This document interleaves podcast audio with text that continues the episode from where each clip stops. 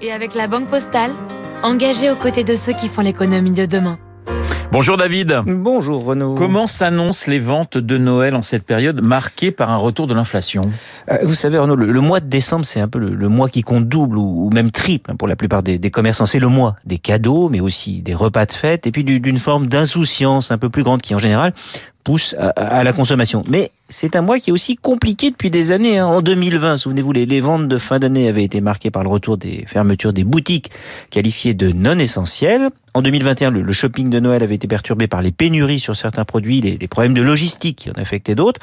Et cette année, bah, ce qui fait peur, vous l'avez dit, à tous les commerçants, c'est l'inflation. Est-ce que la hausse des prix qui est là et les craintes sur le pouvoir d'achat vont peser sur la consommation de Noël? Alors, a priori, est-ce que ce risque devrait se matérialiser? Pour l'instant, les, enquêtes menées auprès des consommateurs ne, ne disent pas ça. Hein. Les consommateurs sont un peu inquiets, c'est sûr, mais ils n'ont pas l'intention de se priver. Pour autant, le budget des ménages pour les cadeaux et les repas devrait même tourner autour de 500 euros et être en légère progression. Bien sûr, c'est une moyenne et certains seront obligés de se serrer la ceinture, c'est sûr. Mais globalement, les ménages vont s'adapter. Déjà, ils ont étalé les achats de Noël qui ont commencé dès le Black Friday pour profiter de, de promotions. Ensuite, s'il faut faire des arbitrages, les ménages privilégient les enfants. On ne touche pas aux cadeaux du Père Noël. Mais l'inflation va quand même avoir un impact. Ah oui, ça c'est sûr. Hein. Sur les jouets, il y a déjà une inflation constatée de 6 à 7 mais le consommateur est de plus en plus malin, hein, il a anticipé les achats, je viens de le dire, il peut aussi acheter de plus en plus d'articles de seconde main. Vous savez, on dit plus euh, occasion, hein, on parle de recyclage, ce qui est beaucoup plus tendance.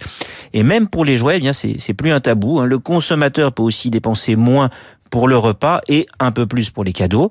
Les premières leçons du, Black Friday, c'est aussi que si globalement les ventes se sont bien tenues, bah sur certains articles électroniques en particulier, on a vu des, des, ventes en chute. Hein. Le consommateur a moins acheté d'objets technologiques un peu chers. Bon, mais ceci dit, la, vraie bonne nouvelle pour les commerçants cette année, c'est le petit secret, hein, c'est que le 24 décembre tombera un samedi. Et il n'y a pas mieux pour tirer les ventes de dernière minute. La dernière fois que cela est arrivé, c'était en 2016 et ça s'était très bien passé. Le décryptage de David Barou sur l'antenne de Radio Classique qui joue les Pères Noël tous les ans. À la même époque, il est 7h58 dans un instant.